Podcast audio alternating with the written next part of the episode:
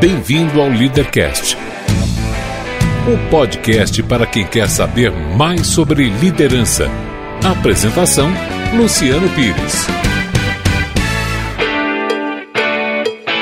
O Leadercast chega até você com o apoio da DKT Brasil, que lidera diversas ações de marketing social para incentivar o combate às doenças sexualmente transmissíveis e facilitar as políticas de planejamento familiar. Acesse dktbrasil.com.br. E também com o apoio do LinkedIn, a solução que vem transformando a atração de talentos através das redes sociais profissionais.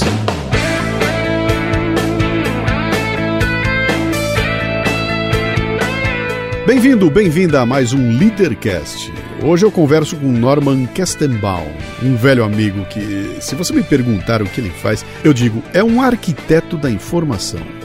O Norman escreveu um livro sensacional chamado Obrigado pela informação que você não me deu. Vamos todos aprender com ele. Eu vou começar o programa de hoje contando uma história minha que tem a ver com o meu convidado. Um belo dia, um bom tempo atrás, que sei lá quanto tempo, 10 anos atrás, talvez, é por aí, né? Eu vou faço uma palestra num cliente, é, um cliente. Aí termina a palestra, eu tô indo embora com a minha malinha, com os equipamentos todos, tô saindo no corredor vi um cara atrás de mim, Luciano, Luciano. Eu parei, virei, chegou para mim com um cartão de visita na mão, falou: "Cara, liga para mim, porque você faz na prática aquilo que eu faço na teoria. Me liga." E eu achei estranho, não entendi direito o que era, tá? Pego, passo um tempo, eu ligo para ele para saber o que era e vou visitar o cara e descubro um mundo fantástico, num tipo de trabalho maravilhoso que tem a ver com informação. Quando eu montei a, a ideia do Leadercast, estava na, na pilha, o primeiro nome da pilha, o segundo nome da pilha era o nome de quem está aqui comigo hoje, que é o Norman, né? Infelizmente, por problemas de agenda, a gente não conseguiu fazer, mas hoje eu estou com ele aqui, Norman Kestenbaum. Norman, tudo bem? Tudo, tudo, Luciano. Vamos tentar explicar para quem está nos ouvindo o que, que você faz? Pois é. A gente vai aprendendo, com o passar dos anos a gente vai aprendendo, mas primeiro uh, eu quero dizer para todos que é um, para mim é um prazer muito grande estar com o Luciano. O Luciano tem as pessoas que a gente gosta, tem pessoas que a gente gosta, tem carinho, hum. e ele realmente faz parte de um, de um, de um momento uh, muito interessante quando nós fizemos juntos uhum. um workshop anos atrás. É, hoje, hoje eu já mudei várias vezes o nome para explicar o que eu faço e hoje o, o, momento atual é que a gente faz a gestão da comunicação para momentos decisivos. Então, é... Peraí, peraí. Gestão da comunicação para momentos decisivos. É, a gente só, só atende demandas absolutamente decisivas. Tem uma razão por isso, que você, como nós não somos fornecedores de informação, eu dependo da, da a minha matéria-prima é o que está na cabeça do meu interlocutor. Uhum. E no mundo atual, se você não está em algo decisivo de quem te contrata, você tem que caçá-lo, você uhum. tem que correr atrás dele. E quando você está em algo decisivo, ele te caça. E você tem então a matéria-prima que você precisa, que é o conteúdo que está na cabeça dele. Deixa eu fazer aquela minha explicação que eu gosto de fazer. Mala bala. Você, você tem é dono, você tem, você está bolando, você teve uma ideia genial, maravilhosa para fazer uma empresa fantástica e você precisa mostrar para o Bill Gates você vai conseguir se encontrar com Bill Gates num elevador, ele tá no, vocês estão no térreo e vão subir até o 23 andar. Do térreo ao 23 andar é o tempo que você tem para vender a tua ideia para o Bill Gates. Você tem na tua mão uma apresentação com 325 slides que a tua equipe ajudou você a fazer. E como é que você transforma aquele calhamaço de coisa no fundamental que você tem que entregar para o Bill Gates ali em 15, que 15, em 5 minutos é o tempo que você vai ter para mostrar aquilo lá. O Norman é o cara que faz essa transição, que vai pegar a essência da informação e, e para você poder entregar aquilo que realmente interessa. É isso? É, você está falando a famosa história do elevator pitch. Uhum. Luciano está querendo pegar uma armadilha aqui, mas eu não vou entrar nela não. Porque eu, sei, eu tenho duas novas versões para o elevator pitch, né? Que a pessoa fala, pega o elevador, chega lá em cima sem convencer alguém. Bom, eu não consigo fazer isso. Uhum. Eu consigo convencer alguém no elevator pitch se for no Empire State, que tem lá 120 andares, uhum. e aí pode ser que eu consiga. Mas o elevator pitch que funciona, aconteceu comigo na realidade, que eu fui apresentado a um cara importante no prédio da Abril. É, e eu não sabia quem era. É, nós entramos juntos no elevador. E tinha um. Acho que todo mundo conhece o prédio da Abril lá na Marginal, ele fica perto lá da, de Pinheiros. E teve um detalhe: a gente entrou no elevador e ele perguntou para mim: o que, que, você faz? E só que o elevador da Abril, na hora do almoço, para em todos os andares. Uhum. E aquele elevador veio descendo, levou uns 10 minutos para chegar lá embaixo. Lá embaixo ele me pediu o cartão e deu certo o elevator pitch. Mas o elevador está descendo, tinha 12 andares e parou em todos os andares por causa é. da hora do almoço. Não tem milagre, eu acho que não existe milagre para você realmente convencer alguém. O que você tem no tempo de elevator pitch é o tempo para despertar a atenção nessa pessoa. Uhum. A matéria-prima de comunicação uh, é atenção. Atenção é um recurso talvez mais escasso da atualidade hoje, as pessoas estão dispersas, estão, estão, estão com o, o, excesso de informação impactadas fortemente. Então é, é, lógico que é meio folclórico dizer que eu pego um elevador, ando 12 andares e consigo convencer alguém. Não, mas eu consigo despertar Uhum. a atenção desse alguém. Você e aí fazer, sim. Consegue fazer com que ele peça o teu Não, cartão. que ele fala, por, por, favor, vamos prosseguir. Como no caso real meu comigo, a pessoa falou, poxa, vamos almoçar eu consegui conquistar um almoço pela conversa do elevador, mas ela foi demorada, digo, foi uns 10 minutos que eu tive de tempo. Uhum. E aí, sim, despertar atenção você consegue, desde que você consiga ser conclusivo. Uhum. O que quer dizer com Eu não vou conseguir, em alguns andares, contar a história para alguém. Todo mundo sabe que eu não sou parceiro do storytelling, famoso storytelling, tem Sim. muita gente que, que demanda. Uma das características uh, uh, do nosso trabalho é que a gente é totalmente conclusivo. E, não, e ser conclusivo uh, não é descrever alguma coisa, é tangibilizar um impacto positivo para o cara que está te ouvindo. Uhum. Então, no mínimo, você tem que saber o que, que atingiria, o, digamos, o Bill Gates, no teu exemplo, tá certo? E falar algo que impactaria, digamos, a Microsoft ou a carreira dele particular, que é de, de investimentos para humanitários que ele faz, e você falou, tem algo que melhore, por exemplo, o que você está fazendo. Ele uhum. atua muito com vacina de pólio, tal, tal. Então, ele vai te chamar para continuar. Sim. Mas eu não passaria da pretensão, Luciano, de despertar a atenção Chamar no elevator claro. Claro.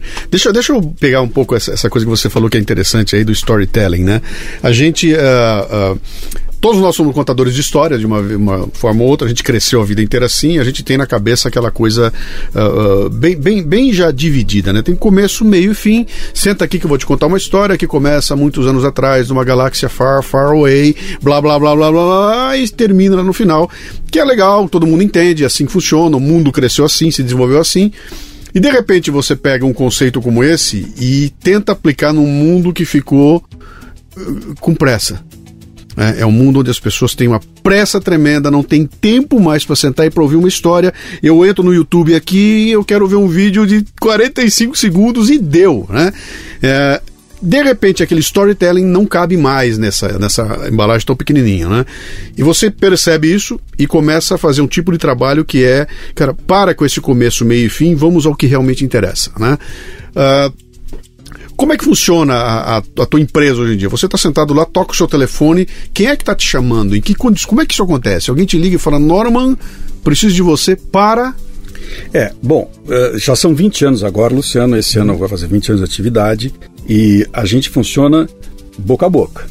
E no boca a boca o tempo corre a favor, né? Uhum. Porque uma pessoa vai falando com a outra e normalmente quem me liga não pergunta o que eu faço. Ele já tem uma indicação do que, que a empresa faz, que é uma uhum. empresa voltada para conteúdo, para estruturação lógica e que persegue obsessivamente uh, concisão de atividade. Uhum. Então, quem liga, em geral, é, é o primeiro homem da empresa, a gente trabalha 90% do tempo com grandes corporações e com os gestores. E somente em momentos decisivos dele. Uhum. Então é interessante que eu posso ter um cliente que não me liga três, quatro anos. E de repente ele liga porque ele sabe que é um momento extremamente importante para ele e o tipo de contribuição que a gente faz faz sentido naquele momento. E isso explica bem a Balmon. Então é alguém que Balmon, tem... Balmon é o nome da sua empresa. Balmon, Balmon, Balmon é o nome da empresa. Uhum. Então é um gestor que tem uma demanda específica que alguém falou para ele e ele já vem meio mastigado. Ele já sabe que ele não vai encontrar ali uma, uma apresentação de, de PowerPoint. Uhum. Mas essa questão de storytelling, acho que vale a pena se aprofundar, Luciano, porque isso está na cabeça de todo mundo e ele é muito famoso, storytelling. Né? Tem consultores e consultores, Sim. e palestrantes e livros, e eu, eu sou anti-storytelling. Uhum. E tem muito a ver com a adaptação nossa à realidade atual do mundo. Eu ainda acho que é uma das. Apesar de ser meio jargão hoje, a, o Charles Darwin tem uma frase que é absolutamente atual, né? Que a nossa capacidade de, de sobrevivência está diretamente ligada à nossa capacidade de adaptação uhum. à realidade. E o mundo da comunicação tem que se adaptar. O que, que acontece com o storytelling? O storytelling é um processo narrativo. Ele é um processo uh, que vai induzindo o outro aos poucos para passar pelas etapas lógicas que você teve no desenvolvimento do teu tema. Você espera que com isso ele, ele chegue à mesma conclusão que você. Só que as pessoas, como você mesmo falou, estão impacientes, uhum. intolerantes, dispersas, superficiais e a tendência do teu interlocutor é começar a especular onde você quer chegar com aquilo. Ele concorre com você. Quando você é, como nós somos, conclusivos, o que, que é ser conclusivo? Você chegar assim, ó, temos que ir para a direita. Quando você fala temos que ir para a direita, a, audiência pergunta por que direita e não esquerda? Qual é a lógica, qual é o racional de você estar tá me dizendo de ir para a direita? Então você explica como, não, não como você chegou na conclusão, mas a lógica da tua conclusão.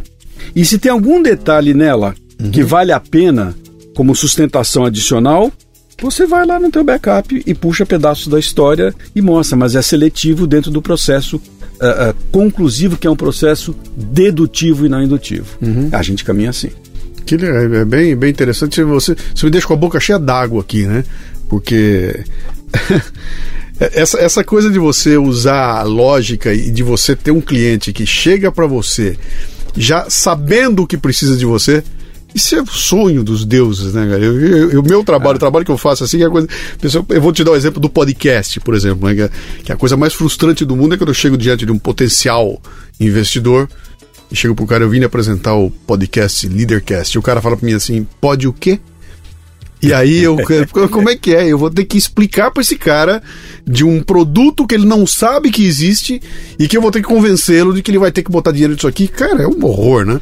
Teu caso, você já chega lá, pô, não tem nem que explicar o que é, já cheguei aqui para resolver é, o você, processo. É, né? é, não tem proatividade nenhuma, a gente não bate na porta de ninguém, uhum. é, nós somos 100% receptivos e por isso que a pessoa vem realmente, é, você tem razão, uhum. é, muito gostoso, é muito tranquilo, você só tem que explicar e ver se está alinhado realmente Sim. com o que ele quer. E tem situação que a gente que, que a pessoa coloca e claramente não é um momento decisivo para ela. Uhum. Não é um momento. E quando é um momento decisivo, a relação custo-benefício não vinga. Uhum. E a gente fala, ó, não é aqui.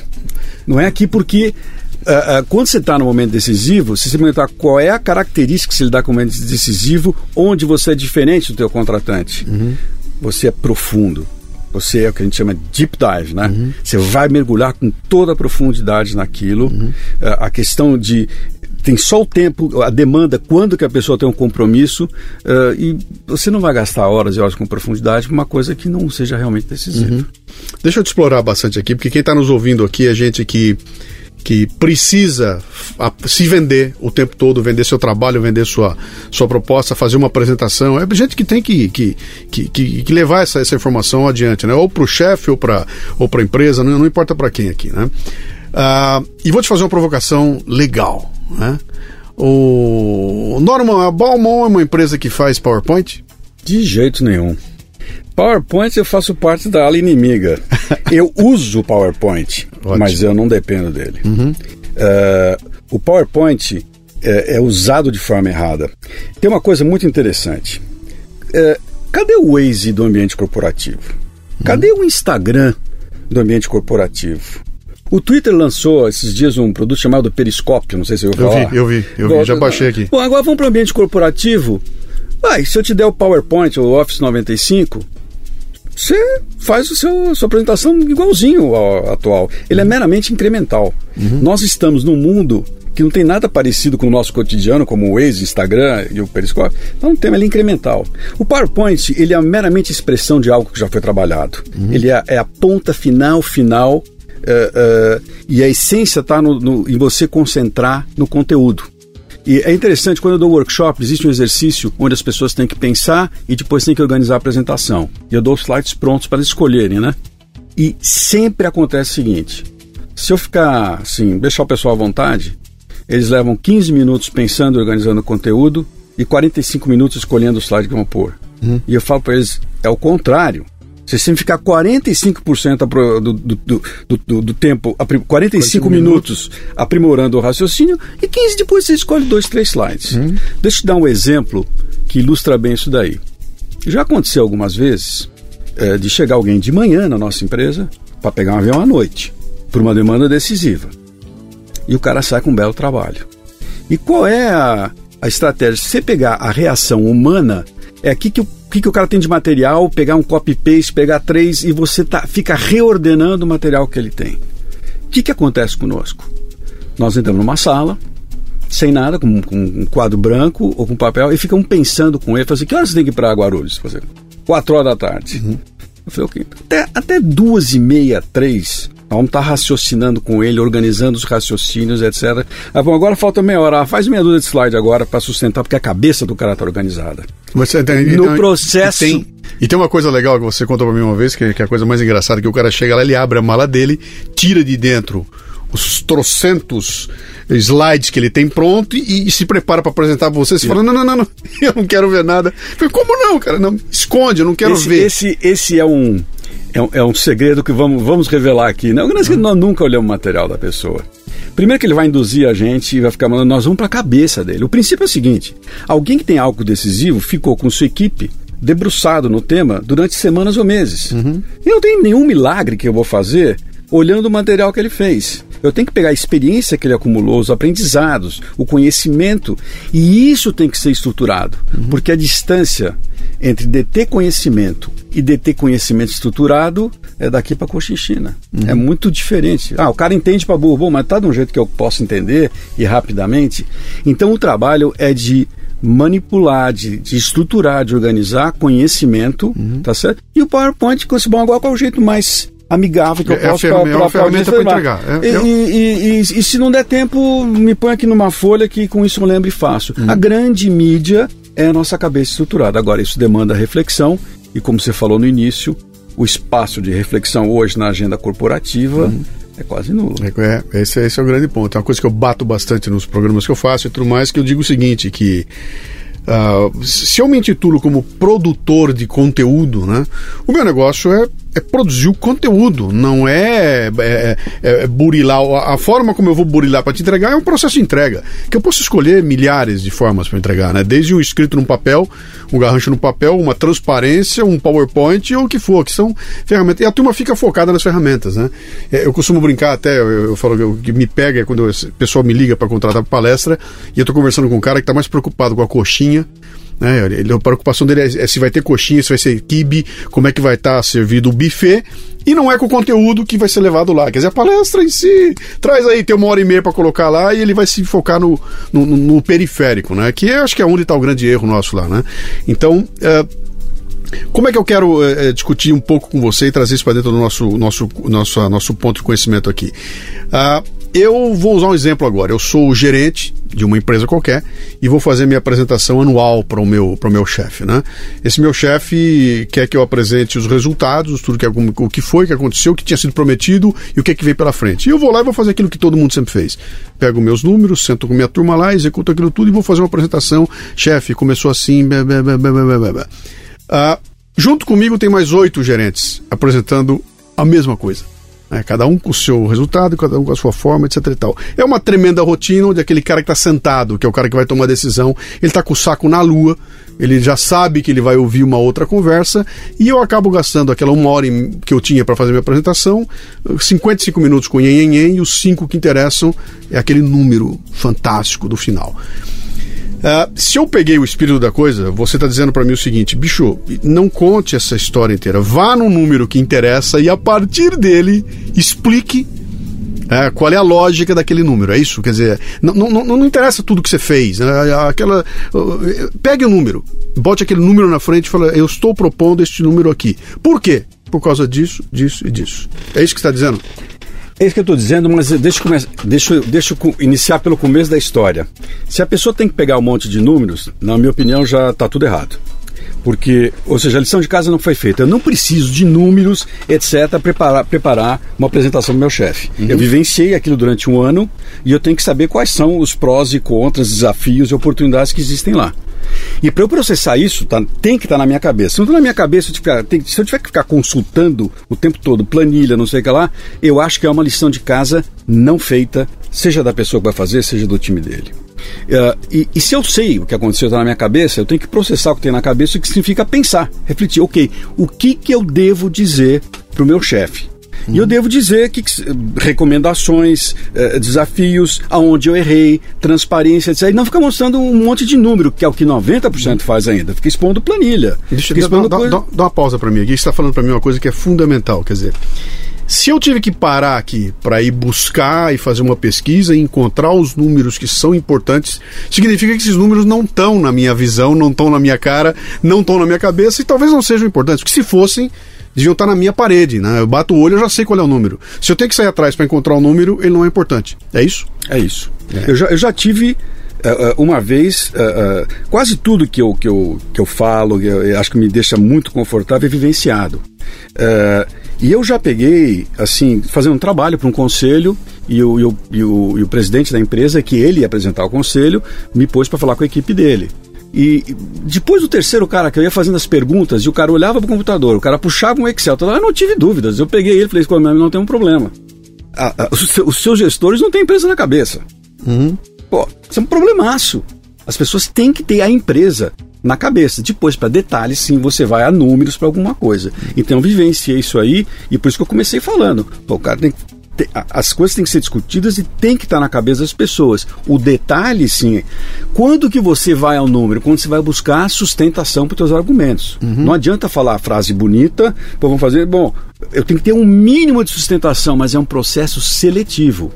Então você imagina, a gente trabalha hoje muito, como eu falei para você, na área jurídica. Pô, o cara que entra na sala vem com três livros assim, com 1.500 folhas de cada um. Se eu entrar naquilo, eu tô morto. Então quando, quando a gente trabalha um argumento, fala assim, vamos falar isso, eu falo para ele, traz para mim onde é que sustenta isso que nós estamos falando. Aí o cara vai trazer um número, vai trazer uma lei, vai trazer uma página e você vai verificar se o, o dado, a informação sustenta o, O argumento. argumento. Então é um jogo de argumentos bem estruturados e não de números manipulados. Eu, eu recentemente, Luciano, eu, eu, eu tô com uma coisa assim na minha cabeça é o seguinte: eu acho que quando você não eh, exerce reflexão, você reordena.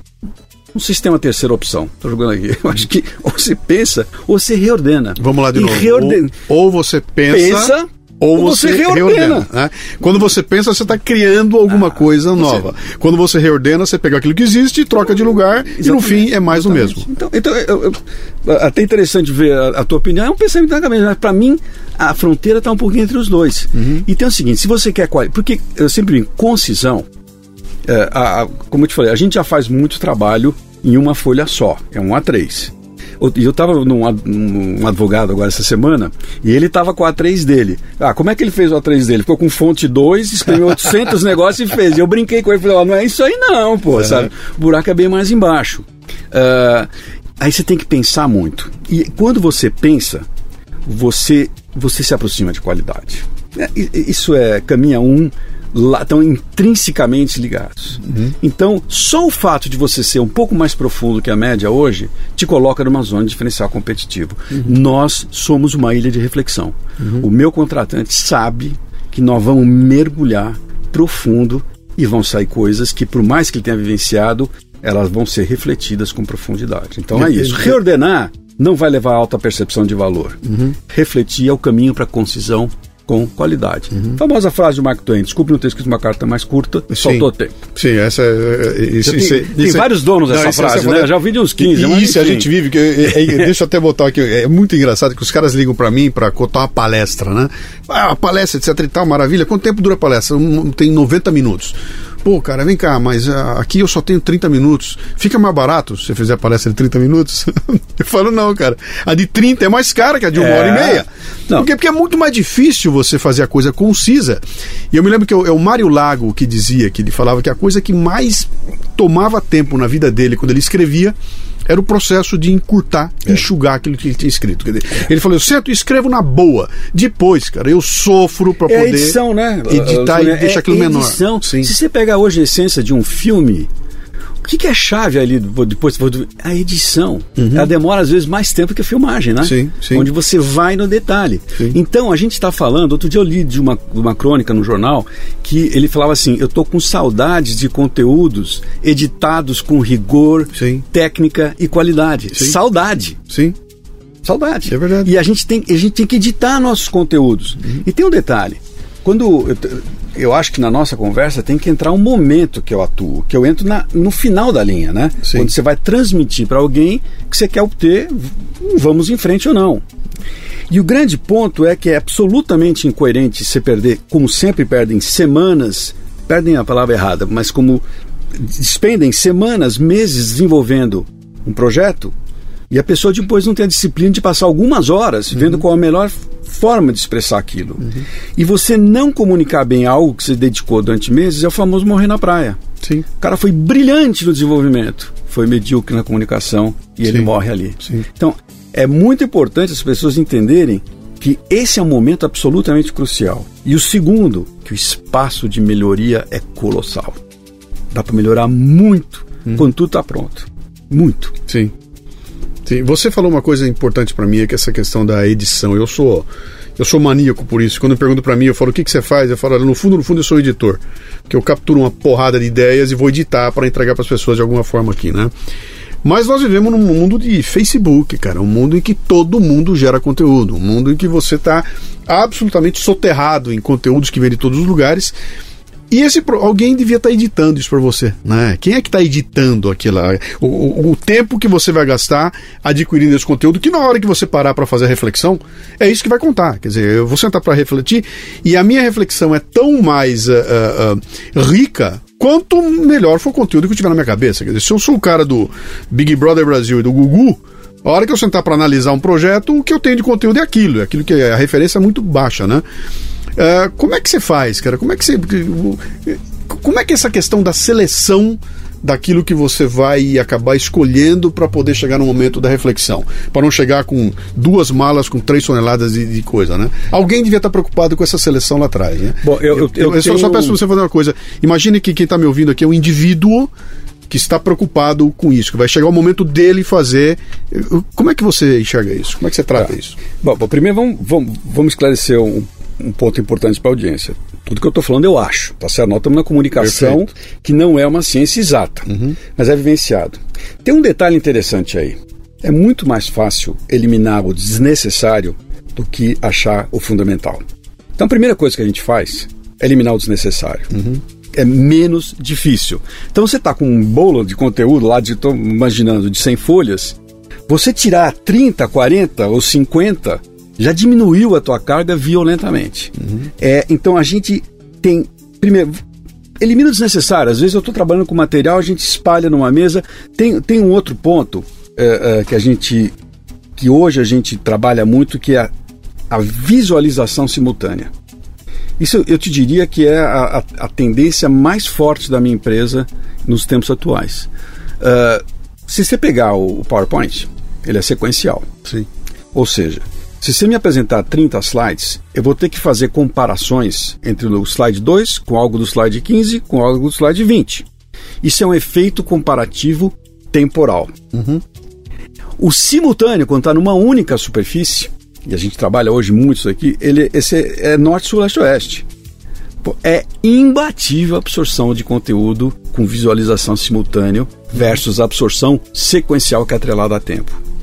Então, às vezes, você para tirar, vou voltar agora ao desnecessário, Sim. Assim, às vezes a gente espalha um monte de. Assim, espalha, porque isso o PowerPoint não faz. Ele põe daquele tamanho, um Sim. centímetro por um, né? A gente põe na mesa e você fala assim: isso aqui não precisa, isso aqui não precisa, isso aqui não precisa. já, eu já fiz isso em mesa, não estou brincando, de uhum. acho que de 8 metros, potinho, e a gente espalhou na mesa é fantástico eu você ver tudo simultaneamente e falar, não, não, isso aqui não precisa, isso aqui não precisa, é. e principalmente mexer em flow.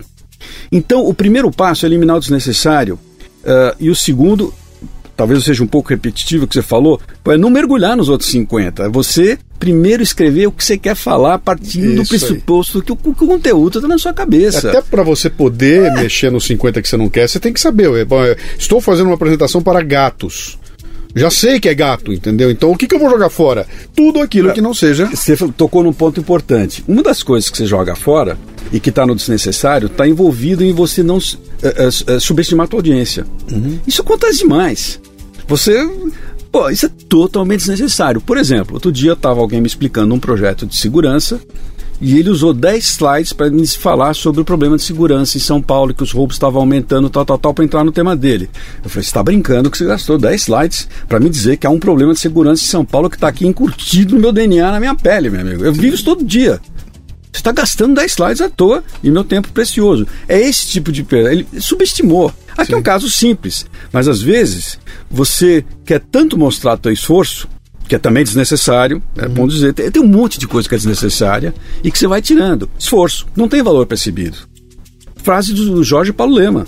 Esforço não é resultado. O que importa para mim é o resultado onde o cara chegou. Não são as horas que você não gastou, são as horas que debruçou. É Segundo, você... o, o, os, os CEOs que eu lido são todos 24 por 7. O cara hoje, então, ele se mata. Uhum. Ele dá bate-pronto da Europa em 10 dias duas vezes. Então alguém fala, olha, eu virei duas madrugadas e põe slides para mostrar como se matou. O cara fala, eu virei cinco, você quer competir? Uhum. É desnecessário as pessoas colocam quanto eu domino o assunto. Quando você domina o assunto é um pressuposto. Uhum. Tá certo? Eu que tenho que concluir pela tua exposição que você domina o assunto. Mas às vezes o engenheiro Tá certo? Ele, ele pega e é muito típico do engenheiro é querer mostrar como ele está dominando o assunto para ganhar credibilidade. É desnecessário. Então, o espaço de eliminar o desnecessário é muito uhum. grande e é mais fácil. Aí você cai na lição de casa mais difícil. Bom, agora o que, que é chave Sim. nessa história? E isso demanda profundidade. Sim. E aí, cara? E aí? Bom, é, é, e aí, aí vai acontecer o seguinte: na medida que você faz isso que eu estou falando, existe um processo é, que a natureza é mais forte que você. Sua cabeça vai se organizando simultaneamente. Porque você está profundo, pensando, selecionando. Pensando a trabalho. Tem uma frase do, do Ford, Henry Ford, que eu acho muito boa. Pensar o trabalho mais árduo que existe. Por isso, tão pouco se dispõe a fazê-lo. Sim. É. Sim. Então, você vai organizando a tua cabeça. O que, que acontece? A tua cabeça se torna a grande mídia. E aquele bendito PowerPoint, não sei o que lá, é um mero fator de retenção é. para dar gatilhos que estão na tua cabeça. Uhum. E você, e tem o seguinte, quando está na sua cabeça, eu sempre falo assim, a mídia é comprometedora. Por quê? Está escrito lá. Está escrito lá, está tá gravado, todo mundo vai ver. Sim. A minha cabeça, é de, ela é estática, a mídia, sim, né? Sim. PowerPoint é estático. Sim. Minha cabeça é dinâmica. Sim. Aqui eu posso ir mais rápido, posso ir mais devagar, mudar o flow, ir para a esquerda, ir para a direita. Uhum. Eu estou completamente livre. Uhum. Eu, posso, eu posso escutar uma coisa no cafezinho antes de começar a apresentação que fala, opa, uhum. aquele negócio que eu ia falar não, não, não, tem, não tem receptividade aqui. Sim, você é, muda, tá no PowerPoint, muda, como é que você vai fazer? Exatamente. Na minha cabeça eu deixo de falar. Uhum. Então, esse é o processo. Então eu sento com maior conforto e uh, eu passo a ser um jogador ativo em eventuais oportunidades. Todo mundo reclama da de Murphy, né? Uhum. De Murphy é oportunidade. Se der pau, que dá, né? Direto. Sim. E eu continuar performando, virou oportunidade. Claro. Eu já tive três, quatro situações uhum. de pifar tudo. E eu continuei. Uhum. Nós, já, nós pegamos um workshop, todo mundo pegou o, o iPhone, ligou a lanterna, nós fomos para um canto, faltava uma hora para acabar. Sim. Eu falei, vamos fazer. Tá e com a luz do, do, do, iPhone, todo mundo, e sem nada, nós acabamos o workshop. Sim, porque você porque tinha. na cabeça. na cabeça. Exatamente. Eu, eu entrei depois numa prestador de serviço, uma montadora, foi muito gozado. Cheguei lá, com 30 caras para assistir uma palestra, e tinham rompido um cabo de eletricidade da fábrica. Não tinha eletricidade nenhuma. Ela, aí o pessoal me levou, olha, o Norma está se propondo, vi outro dia, se vocês quiserem, tal, tal, ou se vocês quiserem, ele faz aqui sem nada. sem nada. Aí alguém falou assim, pô, mas não vamos conseguir reunir essa turma aqui de novo nem daqui a um ano. Vamos fazer sem nada. E eu fiz sem nada. O que mais me atrapalhou, não foi a ausência da mídia, foi o calor, que não tinha ar-condicionado. o calor danado, estava todo mundo suando ali. É, mas que legal, bem, bem, é bastante interessante isso. Porque você está falando, eu estou trazendo para o meu universo, né, do palestrante, aquela história de você, vou sentar para assistir alguém, o cara bota uma, um chart com um milhão de coisas escritas, começa a ler aquilo tudo, achando que ali e, e não é isso, né? E, e, e, ali você desmonta a apresentação. Bom, uh, me dá um exemplo de um trabalho que você fez que você falou, cara, esse foi bravo. Se não puder citar o cliente, não tem problema não. Só me cita assim mais ou menos em, em ordem, para a gente poder entender direitinho. Te chamaram para quê? para resolver qual, é, qual era qual, qual, qual, era o produto a ser vendido, em que situação, como é que era isso? Olha, Luciano, eu não tenho um trabalho, como eu te falei, eu, eu hoje estou atuando muito na área jurídica e arbitragem, que é uma coisa nova uhum. na minha empresa. Uh, começou em 2009. Uh, como estavam batendo papo antes, foi uma oportunidade de vista pelos meus clientes. Então, São vários trabalhos. Então, Essa... o, que, o, que, o que é arbitragem? O que, que é? é? Arbitragem é um mundo paralelo ao mundo jurídico, tá certo? Onde você tem câmeras que montam uh, arbitragens onde, onde um lado, primeiro que já tem no contrato uhum. a cláusula da arbitragem, que você não vai para a justiça tradicional, você vai usar arbitragem. E okay. tem câmeras, a principal aqui no Brasil é Brasil-Canadá. Uh, as partes nomeiam um, uma pessoa para ser árbitro, que pode ser um desembargador, pode ser um advogado, pode ser. Um, enfim, eles escolhem alguém do, do segmento, o outro lado escolhe um outro, e aí vem a parte bacana: os dois escolhem o um terceiro. E tem um detalhe: quem te representa não tem que necessariamente ser a teu favor ele é a pessoa que se confia para que tenha o voto melhor. A arbitragem é um processo muito tá, bacana tá, então, então eu, no Brasil. Eu sou, eu sou uma construtora que estou num projeto milionário, você é o cara que me contratou, que está pagando um valor milionário, e nós tivemos um problema isso, qualquer ali. Isso. E eu acho que tem uma opinião, você tem outra, a gente não consegue resolver. Antes da gente botar no pau e ir para a justiça, nós vamos a essa Câmara de Arbitragem, onde alguém vai ouvir nós dois, e esse alguém vai dizer é por aqui que vai, é por ali que vai. Né? É um processo bem mais rápido que a justiça normal, Sim. demora entre um ano e meio, talvez dois. Sim. Uh, ele é muito bacana. E o que, que acontece? Uh, uh, são assuntos complexos. Então, às vezes, tem que falar de uma hidrelétrica para três hábitos que não são engenheiros. Quer dizer, um, um, escritório da advocacia te chama é, para dizer norma. Quem chama, às vezes, meus clientes chamam, ou um escritório de advocacia, seu uhum. escritório de advocacia, para ajudar na exposição inicial. Entendi. onde você explica para quem vai decidir. E você sabe, hoje as pessoas estão absolutamente sobrecarregadas de informação, você dá a oportunidade de fazer isso, é, é muito bacana. Uhum. Mas no jurídico a gente vai além. Isso é na arbitragem. Então a gente faz uma exposição normal com o uso regular do, do, do PowerPoint. Uhum. Agora, o que, dá, o que me dá mais prazer, e não é só o jurídico, é que a gente agora já tem um número imenso de trabalhos numa única folha, que é o A3. E o A3 é show. É show. Então, cara, explica é, melhor isso, essa coisa do A3. É, é... Tenta, tenta, eu preciso de alguém tá me ouvindo aqui, ele tem que visualizar. Me conta o que, que você está falando quando Olha, você fala o A3. O, o, o, A3, primeira coisa, ele, ele, ele, é equivalente ao tamanho de 2 A4. A folha normal que a gente usa. Tá. Ele é uma, uma folha maior. E tem um detalhe: você não cria algo conciso em uma folha. Você chega a algo conciso depois de muito trabalho. Uhum. Então, o que, que tem o A3? Ele não é narrativo, ele é estrutural. Você tem blocos de informações em uma única folha uhum. e ele é, é, ele é muito limpo, tá certo? Ele tem argumentos e as sustentações às vezes juntos. Nós descobrimos recentemente que tem verso, né? Então agora a gente usa frente e verso, uhum. dobrou o espaço, que na, durante algum tempo a gente só usava a frente. E ele permite para alguém explicar para outro, ele não é um documento formal que você coloque juridicamente. Ele não é um documento formal, pra, pra mas ele é um documento que cria um fator de retenção é um, é um, fantástico. É um, é um roteiro então, na sua frente. Ele é um roteiro. Então a pessoa, ele, ele não tem vida própria. Ele, ele, ele, é, ele é um, algo que eu explico, uhum. você está acompanhando em uma única folha, e eu vou te explicando o que está naquela folha, e você que, que é o que está me ouvindo, você fica com aquela folha. Uhum. Você fica com um fator de retenção. Dá um trabalho imenso, uhum. imenso, uh, mas eu, eu sempre procuro falar com pessoas jovens, porque eu acho que eu tenho que manter a minha empresa jovem. Uhum. E quando eu pesquisei e conversei com algumas pessoas, eu não tenho dúvida, eles se encantaram com uma folha. Uhum. É, para eles, assim, pô, que isso. matava ali, né? É, é, ah, Você que está ouvindo a gente aqui, tente, tente imaginar se essa situação, quer dizer, o que o Norman está dizendo aqui. Você não vai chegar naquele momento que vai dizer o seguinte: olha, estou apresentando outra coisa, mas daqui a pouco eu vou falar a respeito disso. Não, essa pergunta será respondida daqui a pouco quando chegar o slide 35. Não é, isso está numa folha de papel onde você bate o olho. O que, que é isso? Não tem um daqui a pouco. É aqui, é ali na direita, é ali na esquerda, aqui em cima, aqui embaixo. É, você, a, gente, a gente vai evoluir, sabe? A, a, o grande ativo disso, desculpe te interromper, Luciano, é que você vai evoluindo. O que, que a gente usa no verso agora que tem funcionado? A contextualização. O cara não vai decidir bem uma coisa sem a contextualização Contexto, correta. Então, sim. por exemplo, fiz um trabalho na, na, na, envolvendo a, a, rede farmacêutica no Brasil, que são laboratórios, são é o atacado e, e é o varejo. Se o juiz não entender a cadeia de valor, uhum ele não toma decisão ideal, porque aquilo é uma plataforma fundamental. Então a gente, vários trabalhos agora, a gente põe no verso uhum. o contexto, e daí que a gente vai realmente pro, pro, pro caso na frente. Então, tem a visão simultânea, é um fator de retenção. Então, para mim, o que é especial é esse uma que não se refere a um trabalho específico. Uhum. E tem funcionado muito bem. A gente não é responsável por dar certo ou não dar certo. O que a gente faz é alavancar com uhum. isso a chance de dar certo, porque você é como se tivesse desse um zoom no argumento chave. Uhum. Uh, e passasse uma lente para dar nitidez naquele argumento. Entendi. Então, com isso, aumenta muito a chance. Aliás, isso tem tudo a ver, né? O, o, você tem um livro, o título do livro é uma delícia, né? É. Obrigado pela informação que você não me deu. Não me deu. Fala um pouquinho do livro, que eu acho que para quem está ouvindo e ficar interessado, ele talvez fosse o começo.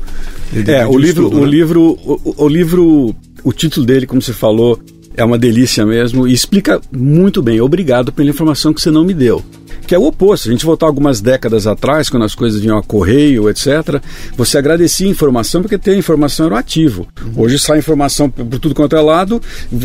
O, que, o ativo é a capacidade de entregar algo extremamente selecionado. Sim. Então, ele é simbólico. Você terminar uma exposição é alguém falar obrigado pela informação que você não me deu. Uh, tem uma história real. Eu sei que a gente está no fim aqui do tempo, mas vale a pena contar é, de uma empresa que fazia num banco apresentações extensas uh, com o presidente do banco. Eles iam ciclicamente fazer. E depois de a gente ter tido algum relacionamento de trabalho, workshop, eles deram uma mudada razoável por conta deles. E eles foram lá fazer para o presidente do banco uma apresentação, digamos que eles iam com 30 slides, eles foram com 6. Uhum. E foi muito gozar o que aconteceu. Quando acabou no sexto slide, né? O presidente do banco virou para eles e falou assim: Mas é só isso? Aí eles ficaram apavorados, né? Falando assim: é, é só isso. Aí o cara falou, obrigado, obrigado, obrigado. Pô, pô, mas a gente ria muito com isso aqui. Esse, é, esse é o obrigado pela informação que você não me deu. É. E o resto do cara falou, obrigado por ter sido só seis folhas. Esse livro estava uh, uh, uh, esgotado, eu soube agora, por uma falha minha contratual, mas foi feita a 11 primeira tiragem. Legal. Ele, ele já está de novo disponível. Ele é um começo legal para quem está uhum. interessado em conhecer. Eu abri também uma página no Facebook chamada Obrigado pela informação que você não me deu, onde eu procuro compartilhar. Você, né? Que, obrigado pela informação, informação que, você, você não, não, me deu. Não, obrigado que você não me deu. Tá. Tá obrigado pela informação que você não me deu. Tá. Uh, e ali eu vou compartilhando algumas coisas do cotidiano, eu ponho algumas frases. Uh, uh, ele é mais atual que o livro. Sim. O livro eu, eu, eu devo fazer uma nova edição mais para o final desse ano, porque está acontecendo tanta coisa nova, a gente está aprendendo tanto que eu sempre me sinto desatualizado quando Sim. começo a escrever. Mas eu encontro o livro ainda, vendo? Encontro o livro, uh, eu, eu, fiz uma parceria em especial com a Cultura. Tá. A Livraria Cultura tem online, tem em todas as lojas. Tá. Uh, e isso desde a semana passada, uma, uhum. coisa, uma coisa recente. Tem o, o, Facebook e eu espero, assim, ainda esse ano nós vamos lançar uh, um, algo mais robusto online uhum. para dar suporte às pessoas que querem ser objetivas, claras, concisas. Uhum. Uh, eu poderia dizer o seguinte, Luciano, qual é o grande desencontro de comunicação na atualidade no ambiente corporativo? Nós, como audiência, estamos atualizados. A gente está impaciente, a gente quer que seja rápido, a gente quer ver pouco conteúdo. Nós estamos absolutamente atualizados. E nós mesmos, quando ofertamos a informação para o terceiro, estamos décadas atrasados. Uhum. A gente oferta muito mais do que o necessário. Esse é o grande desencontro. Sim. Eu estou atualizado num papel e estou desatualizado no outro. Uhum.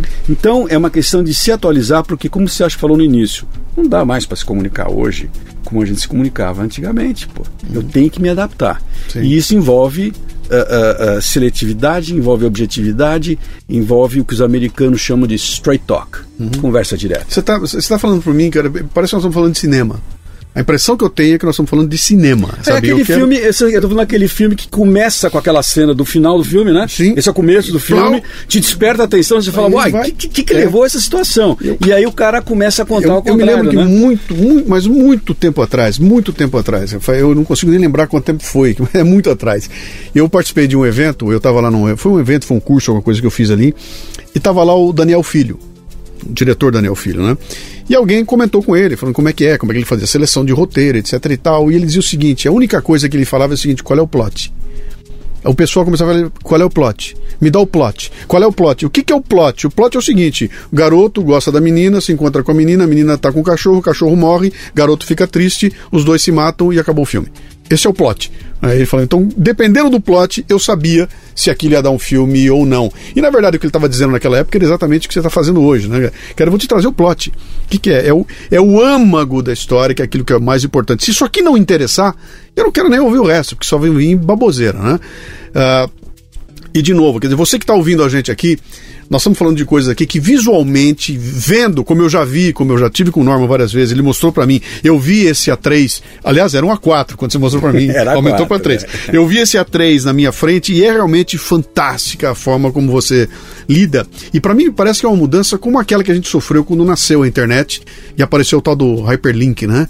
Quer dizer, daqui eu não pulo para a próxima página, eu pulo para outro lugar que me leva para outro lugar e você quando organiza isso e vê na tua cara tudo aquilo ao mesmo tempo, te dá uma outra, é um outro jeito, é uma outra realidade, é uma, é outra, forma realidade, de realidade. É uma né? outra realidade. Eu acho isso fantástico. Quem quiser te encontrar, vai procurar no www o quê? balmon.com.br. Como é, é que se escreve Balmon? B-A-U? B, B de bola, A-U, M de Maria, O, N de Nair, balmon.com.br. Ali tem um site, mas é, a, a, o site ele é mais institucional, ele, uhum. ele, ele, tem, ele explica rapidamente o que a gente faz. No Facebook, na, no, no, Obrigado pela informação que você não me deu, vai ter coisas bem mais atuais uhum. que eu lá vou alimentando gradativamente conforme acontece alguma coisa. Legal.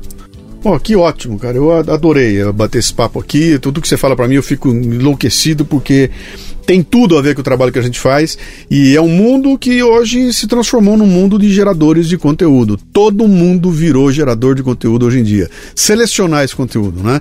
Tanto na forma de o que é que eu vou receber, como na forma do que é que eu vou passar talvez seja o grande desafio. Eu diria para você que nós estamos chegando na era dos editores. Vai ganhar. Vou, vou te explicar isso, não, terminando aqui, Luciano, com uma frase do Mark Twain, que para mim hoje é um mantra. A frase é citada pelo Roberto Civita. Uh, ele estava escrevendo as memórias antes de morrer e estava num trecho da, de uma entrevista da, de uma reportagem da Veja. E a frase é a seguinte: a diferença entre a palavra quase exata e a palavra exata é a mesma distância entre o vagalume e o raio quase certo. Oh, quase certo que ele diz pode estar anos-luz uhum. do certo. Então, isso que você está falando de edição é a busca obsessiva pela palavra exata. Uhum. É isso que a gente faz. Porque você cresce numa empresa, você evolui, como diz o Peter Drucker, pela palavra. Seja ela oral, seja ela escrita, é a palavra, é o conjunto das palavras que vão te dar a, a relevância e a percepção de valor. Uhum. Então, essa frase do Mark Twain é sensacional, tem sido um guia para mim. É isso aqui, é a busca obsessiva pela palavra exata. Uhum. E você achar a palavra exata é tudo que a gente conversou: é reflexão, é profundidade, não é reordenação. E é eu que quero agradecer ter sido convidado para bater esse papo. Como eu falei, você, Luciano, tem um carinho enorme, você sabe disso. Uh, e estarei sempre à disposição de que a gente puder estar tá junto e bater esse papo, que foi uma delícia para mim também. Muito obrigado. Norman Kestenbaum no Leadercast, a procura da palavra exata. Você ouviu o Leadercast, mas ele continua no portal cafebrasil.com.br, onde você encontrará a transcrição desta entrevista com links e mais informações. portalcafebrasil.com.br. Vá lá, ajude a enriquecer o programa com seus comentários, leia os comentários de outros ouvintes e mande sugestões de pessoas que você gostaria que fossem entrevistadas no programa. E se quiser nos contatar pelo WhatsApp é o 11 967 89 8114. O Leadercast chegou a você com apoio da DKT Brasil, que distribui a mais completa linha de preservativos e géis lubrificantes do país, com a marca Prudence. A DKT realiza um espetacular trabalho de marketing social, contribuindo para o combate às doenças sexualmente transmissíveis e para as políticas de planejamento social. A DKT lidera e empreende. Acesse dktbrasil.com.br. E o Leadercast também chega com o apoio do LinkedIn, a solução que vem transformando a atração de talentos através das redes sociais profissionais. Agende uma demonstração gratuita dos serviços para atender suas necessidades de recrutamento em br.talent.linkedin.com. Você ouviu o Leadercast com Luciano Pires. Mais uma isca intelectual do Café Brasil.